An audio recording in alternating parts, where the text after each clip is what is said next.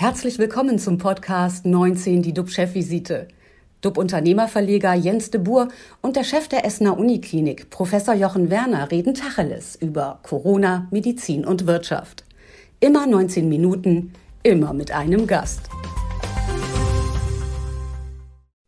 Unsere Gäste heute, Thomas Schalberger, ein Autoexperte mit dem sprichwörtlichen Benzin im Blut. Früher sprach er für den französischen Ölkonzern Elf Aquitaine, danach für den Autohersteller Peugeot. Seit 2014 ist er beim Weltkonzern Toyota. Die Japaner waren Vorreiter bei Hybridantrieben, jetzt sind sie es bei Wasserstoffautos. Guten Morgen, Thomas Schalberger. Guten Morgen aus Köln. Als weiteren Gast begrüße ich Christoph Oke. Der Digitalexperte war früher bei Bertelsmann und Brille 24. Jetzt ist der Franzose Chef bei Nativ. Das Start-up hat er aus dem Deutschen Forschungszentrum für Künstliche Intelligenz ausgegründet. Er sagt, Künstliche Intelligenz wird das Leben von Millionen Menschen erleichtern, da sie sich auf kreative und produktive Aufgaben konzentrieren können. Guten Morgen, Christopher Kay. Guten Morgen. Bevor wir mit Ihnen beiden über grüne Autos und intelligente Maschinen sprechen, zurück zu dir, lieber Jochen. Was beschäftigt dich besonders und wie sind denn die aktuellen RKI-Zahlen? Ja, wir schreiben heute Tag 127 des deutschen Lockdowns im fünften Folgemonat. RKI sagt 5011 Neuinfektionen. Das sind 279 mehr als vor einer Woche. Also weiterhin Seitwärtsbewegung mit ganz leichtem Trend nach oben. Die Inzidenz liegt bei 68. Bei uns an der Essener Uniklinik versorgen wir aktuell 63 Patienten wegen der Covid-19-Erkrankung, 20 davon auf der Intensivstation. Ja, was mich natürlich beschäftigt, das war am Wochenende, also am Samstag, der Ansturm auf die Discounter, auf Aldi vor allem, um dort eben die Selbsttests zu kaufen. Für mich interessant war die Aussage von Aldi, dass eben die Bestellung dieser Selbsttests schon vor deren Zulassung erfolgte, was dann eben auch die rechtzeitige Verfügbarkeit erklärt. Wer sich äh, zu Wort gemeldet hat, das sind die Apotheken, die sagen, das gehört eigentlich nicht in solche Supermärkte, sondern äh, viel eher in die Apotheken, weil die Apotheken auch in der Lage sind, entsprechende Fragen zu beantworten. Gut, das wird man noch weiter sicherlich auch diskutieren. Aber eines dürfte klar sein, die Anzahl von Schnelltestungen, von Selbsttestungen wird zunehmen. Und damit werden naturgemäß auch mehr Menschen identifiziert, die positiv getestet sind, die dann noch eine weitere PCR-Testung brauchen, aber was zur Folge haben sollte, dass dann die Inzidenzen auch wieder ansteigen. Und ich glaube, das müssen wir einfach wissen und nicht dann gleich reflexartig in irgendeine Panik verfallen, sondern viel eher im Auge haben, wie ist die Hospitalisierungsrate, also wie viele Patienten werden im Krankenhaus aufgenommen? Wie viele müssen auf die Intensivstation? Wie verhält es sich mit der Verstorbenenrate? Und ich glaube einfach, dass wir mit so einer höheren Inzidenz dann umgehen müssen und bin eigentlich ganz äh, zuversichtlich, wenn man das gut kommuniziert, dass das die Menschen nicht gleich wieder in Schrecken versetzt. Bevor wir gleich zu unseren beiden interessanten Gästen kommen, zunächst noch einmal der Bogen zu dir, lieber Jens. Was geht dir durch den Kopf? Also mich beschäftigen äh, Sarah Gilbert, Özlem Törecci und Gismekia Corbett. Die drei Macherinnen arbeiten bei AstraZeneca, BioNTech und Moderna. Ohne sie würden es die wichtigen Impfstoffe im Kampf gegen Corona wohl gar nicht geben. Nun werden alle drei in ihren jeweiligen Ländern, Deutschland, USA und Großbritannien, ausgezeichnet. Die Ehrung für ihre Arbeit ist zugleich ein Appell an Firmen, das Potenzial weiblicher Managerinnen mehr zu nutzen und es ist natürlich eine schöne Nachricht zum heutigen Weltfrauentag. Außerdem beschäftigt mich eine Meldung von Volkswagen. Der Autobauer hat jetzt seine Strategie bis 2030 vorgelegt. Bis dahin sollen 70 Prozent der in Europa verkauften VWs mit Strom fahren. Die Klassiker Golf und Passat sollen zunächst mal noch einen Nachfolger mit Verbrennungsmotor bekommen. Immerhin als Plug-in-Hybride. Man könnte sagen, Volkswagen rollt mit angezogener Handbremse Richtung Zukunft. Ob man so das Rennen als Sieger beendet, tja, werden wir werden es sehen. Denn das Auto der Zukunft kommt ohne Abgase aus, ohne CO2-Ausstoß, angetrieben mit Strom oder Wasserstoff. Mit neuer Technologie den Klimawandel stoppen, lautet die Devise. Und ich freue mich heute, zwei Experten zum Thema Technik und Zukunft bzw. KI als Gast dabei zu haben. Herr Schalberger, Sie sind Sprecher von Toyota. Was glauben Sie, welcher Antrieb wird das Rennen machen? Welche Rolle wird das Wasserstoffauto dabei spielen? Es wird sich am Ende nicht entscheiden, dass ein einziger Antrieb äh, sich durchsetzen wird. On the long run, aber dann reden wir über 30, 40 Jahre, dann glauben wir ja, dann wird es einen Antrieb geben. Das wird die Wasserstofftechnologie sein. Bis dahin wird es aber viele Parallelen geben. Sie haben es eben schon angesprochen, es gibt immer mehr elektrifizierte Autos, Plug-in-Hybride, äh, Vollhybride und auch Wasserstoffautos. Die Technologie ist ausgereift für die Wasserstoffautos, sie ist aber natürlich noch relativ teuer. Und äh, wir sind jetzt dabei, dass wir haben das neue Auto deutlich im Preis reduziert. Äh, also es liegt jetzt bei rund 60.000 Euro, ist förderfähig. Und da gehen wir davon aus, dass wenn der Wasserstoff grün ist, also aus äh, regenerativen Energien gewonnen wird, dann ist es eine der besten mobilen Arten, sich fortzubewegen.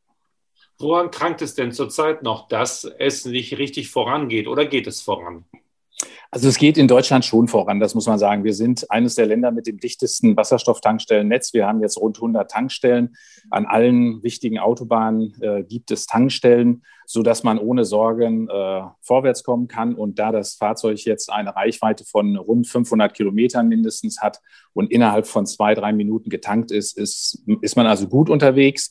Aber natürlich fehlt der Ausbau des Wasserstofftankstellennetzes in ganz Europa. Andere Länder gehen da schneller voran. Das hat auch bestimmte Gründe, wie Japan zum Beispiel, die ja über keine einzige eigene Energiequelle verfügen. Die setzen sehr, sehr stark auf äh, die Wasserstofftechnologie. Und das ist ja auch der Grund, warum wir in Deutschland dieses Auto anbieten können. Zurzeit sind ja Ihre Autohäuser, Ihre Filialen, sage ich mal, noch geschlossen. Wie bereiten Sie sich auf die Wiedereröffnung vor?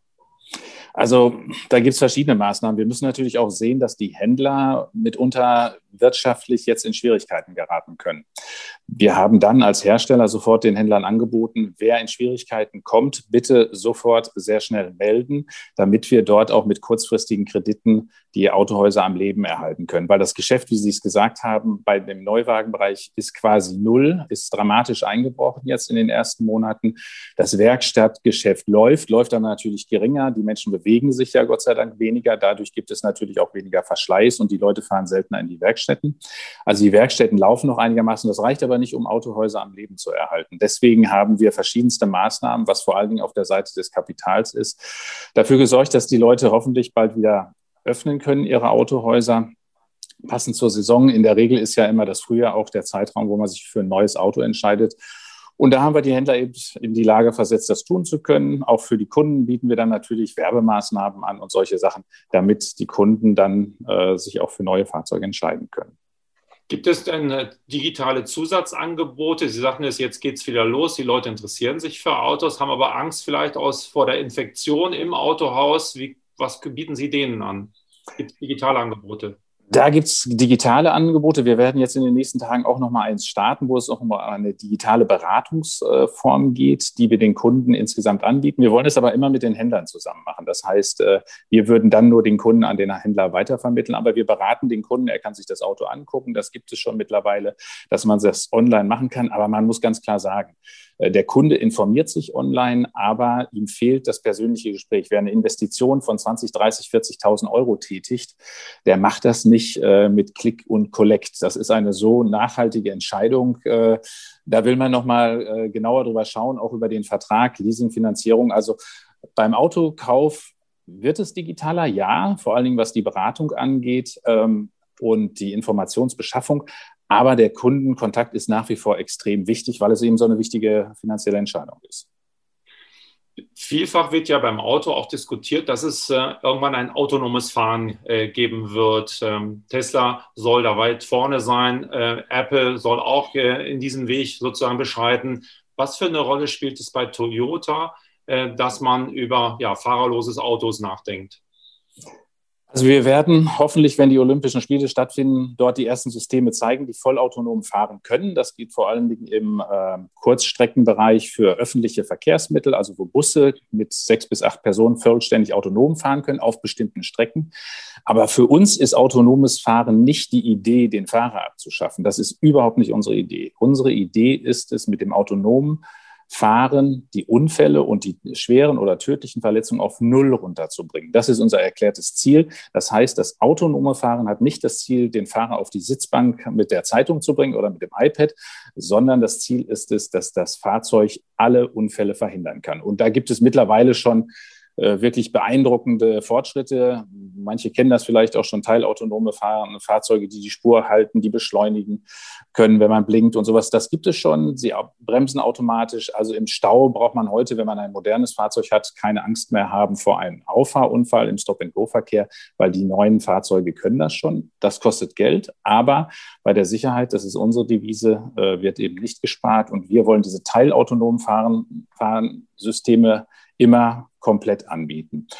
Und das geht peu à peu. Wir werden das erleben, dass bei Zeiten LKWs können das schon auf Autobahnen äh, in einiger Zeit machen.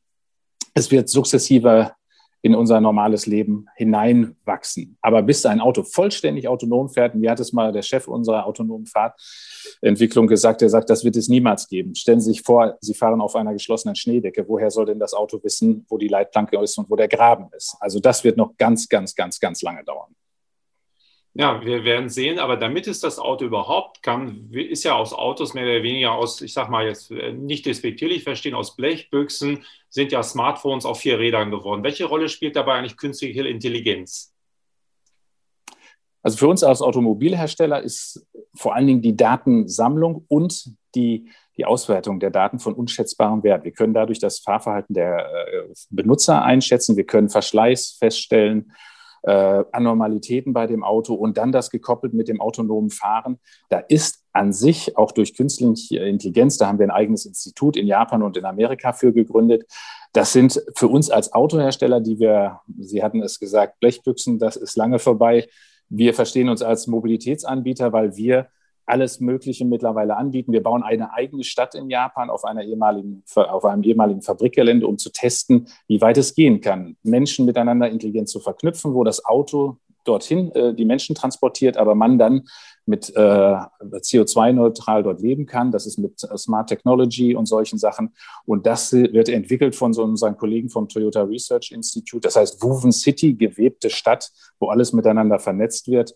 Und da experimentiert man und man hat aufgerufen, alle Firmen, Startups in der Welt dort mitzumachen. Es haben sich über 300 interessierte Firmen ähm, gemeldet, um zu schauen, wie eine neue, moderne Stadt mit dem Auto als Mobilitätsdienstleister da drin sein kann.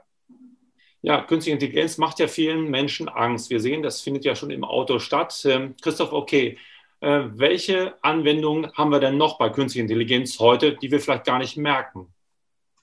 Ja, sind viele. Jeder von uns äh, nutzt äh, künstliche Intelligenz fast äh, ohne das zu wissen. Also zum Beispiel hier mit dem Smartphone. Äh, unsere neue Smartphones sind voll von künstlicher Intelligenz äh. Ähm, das beste äh, Beispiel sind die Bilder. Unsere Bilder machen mit ihrem Smartphone, die werden klassifiziert mit intelligenten Algorithmen.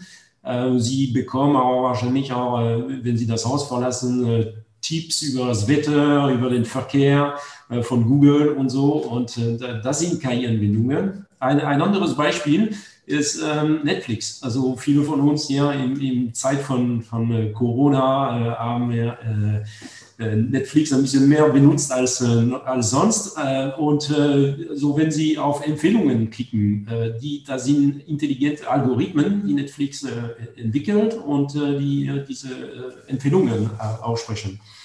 Also das heißt, KI ist überall. Das Einzige ist, sobald es funktioniert, man nennt das nicht mehr KI. Beispiel E-Mail. Sie, Sie, heute bekommen Sie wenig äh, Spam-E-Mail, beziehungsweise es geht direkt in den Spam-Ordner. Das sind KI-Algorithmen, die seit Jahren im Einsatz sind, aber keiner, keiner nutzt das Wort KI mehr dafür, sondern das ist einfach Klassifizierung von E-Mail. Ist denn KI auch schon im Krankenhaus angekommen, Jochen? Absolut, gibt es verschiedene Beispiele und äh, am längsten ist es natürlich in dem Bereich, wo ohnehin schon digital gearbeitet wird, also zum Beispiel in der Radiologie, wo man dann versucht, eben mit solchen Anwendungen auch das Auszählen von irgendwelchen Läsionen bei Multipler Sklerose ist oder äh, vielleicht auch Größenzunahme, Verläufe die man sich vorstellt bei Tumorerkrankungen. Da passiert sehr, sehr viel. Das wird auch bei uns immer mehr sein und die Diagnostik verbessern. Mhm. Gibt es dann aber auch, Christoph, okay, gibt es Grenzen bei der Technologie oder wird es, also wie man denkt ja immer, das geht immer weiter und äh, selbstfahrende Autos, die Technologie übernimmt immer mehr Funktionen von uns Menschen? Ja, also es gibt, klar, es gibt Grenzen. Ähm, wir sind nur am Anfang und äh, ich fand ja das, das Wort von Herrn Schallberger, äh, Schallberger sorry, eben sehr, sehr interessant. Ähm, er hat gesagt, äh, bei äh, Toyota, äh, wir wollen KI äh, nutzen, nicht äh, um den Fahrer auf Null äh, runterzubringen, sondern um ihn zu unterstützen. Und genau so ist es. Also wir, KI wir jetzt ja erschreckt viele Menschen, aber es sollte es nicht, weil es ist nur da, um die Mitarbeiter zu unterstützen, auf wieder auf Null Fälle runterzubringen sozusagen.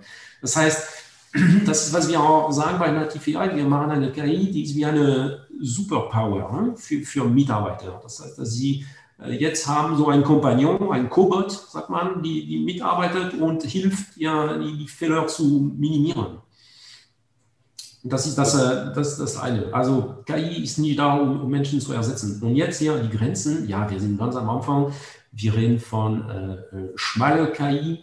Das heißt, die KI kann, äh, das beste Beispiel war äh, AlphaGo, ne, kann super gut Go spielen, aber die KI weiß nicht, dass sie Go spielt. Mhm. Was ist, ähm, wenn man jetzt auf Nativ guckt, was sind denn Anwendungsfelder, die wir verstehen, wo KI eine große Rolle spielt? Könnte man ein plastisches Beispiel geben? Ja, das, das, äh, bei uns nativ, wir, wir wollen die, die Menschen ja befreien, also oder beziehungsweise unterstützen äh, mit, mit dem äh, Wahnsinn mit Dokumenten, die, die wir jeden Tag, äh, äh die uns jeden Tag beschäftigen. Wir bekommen jeden Tag immer mehr E-Mails, PDF-Präsentationen, wir können gar nicht mehr damit umgehen. Äh, wir haben nicht mehr die Zeit, das äh, zu, zu lesen, zu äh, klassifizieren. Und da hat Nativ eine KI entwickelt, die die Dokumenten liest und ja das Wissen aus der Dokument extrahiert. Mhm. KI hat ja auch eine große Rolle gespielt jetzt beim Impfstoff. Jochen, hättest du geglaubt, dass man in wenigen Monaten das erreichen kann, was wir jetzt haben? Nee, ich glaube, das ist wirklich für alle erstmal überraschend und ein Riesenerfolg der Wissenschaft. Das ist außer Frage.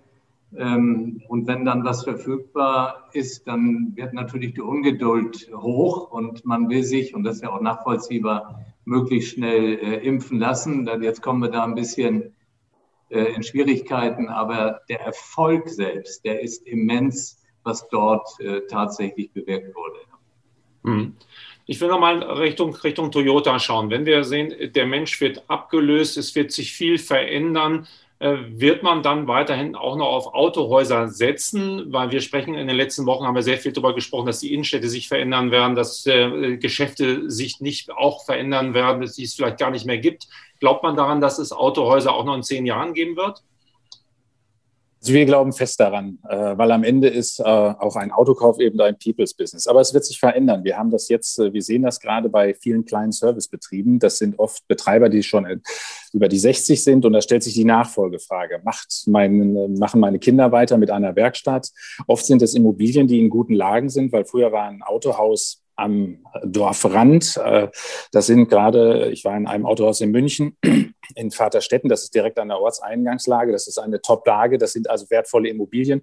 Und da haben sich im letzten Jahr viele bei uns, äh, einige Händler entschieden zu sagen, nein, ich mache nicht weiter, ähm, weil sie geraten einfach auch äh, unter Druck durch äh, neue Formen. Man muss neu investieren. Die Elektromobilität kostet Geld, sie kostet auch für die Autohäuser viel Geld. Ähm, und da gibt es schon eine Veränderung. Und natürlich wird es digitaler werden. Autohäuser werden wahrscheinlich aus den Innenstädten verschwinden. Oder es wird, das äh, hat ein Wettbewerber ja schon vorgemacht, sogenannte Pop-up-Stores geben, wo sie sich ein Auto anschauen, digital beraten lassen mit einer Person dort und dann am Ende das Geschäft äh, in einem anderen Autohaus machen. Also insofern, der Trend ist ganz klar. Das Autohaus wird digitaler. Es wird vielleicht auch kleiner werden. Denn äh, die Vielfalt der Autos wird größer und man ist heute fast nicht mehr in der Lage, alle Autos in einem Autohaus zu zeigen. Christoph, okay, Richtung KI nochmal. Gibt es eine Anwendung, die Sie absolut fasziniert, wo Sie sagen, das war so eine Art Dammbruch, das ist äh, etwas, was ich vor äh, Wochen, Monaten nicht für möglich gehalten habe? Ja, genau. Es ist hier äh, GPT-3, also GPT-3. Ähm, äh, das ist ja zwar ein bisschen ja ein Begriff aus der Wissenschaft, aber es ist ja jetzt die, äh, die neue Modelle, die neue KI-Modelle, die äh, Wissenschaftler entdeckt haben. Es nennen sich Transformer sozusagen. Und es ist ja ähm, äh, KI-Modellen, die jetzt hier äh, äh, Gespräche mit ihnen machen können. Also zwar jetzt nur in Englisch. Ne? Äh, und, äh, und das ist sehr faszinierend, weil äh, die, die, diese Modelle sind wirklich in der Lage, einen Austausch mit Menschen zu machen und sehr präzise Fragen zu beantworten. Ähm, können zum Beispiel ähm, ähm, also jetzt läuft es nur in Englisch, aber könnte ja, später auch mal Goethe komplett äh, gelesen haben und dann würden Sie die Frage stellen und hätten den Eindruck, dass Sie mit Goethe äh, irgendwie austauschen würden. Und äh, das ist schon sehr faszinierend. Das sind die also, Schritte. Die Zukunft kommt mit großen Schritten auf uns zu. Ähm, wir haben jetzt, äh, unsere 19 Minuten sind leider schon wieder vorbei. Vielen Dank, Herr Christoph Oke, und vielen Dank auch Thomas Schalberger. Unser Talkgast am Dienstag ist Dr. Janosch Dahmen. Der Grünen-Politiker sitzt im Gesundheitsausschuss des Bundestages und er wird uns dann morgen mit äh, ja, neuesten Corona-News dann äh, ja, füttern. Ich sage vielen Dank und bleiben Sie alle gesund, klicken Sie rein. Wir freuen uns auf Sie. Tschüss aus Hamburg. Aus Essen. Tschüss. Vielen Dank. Tschüss. Tschüss.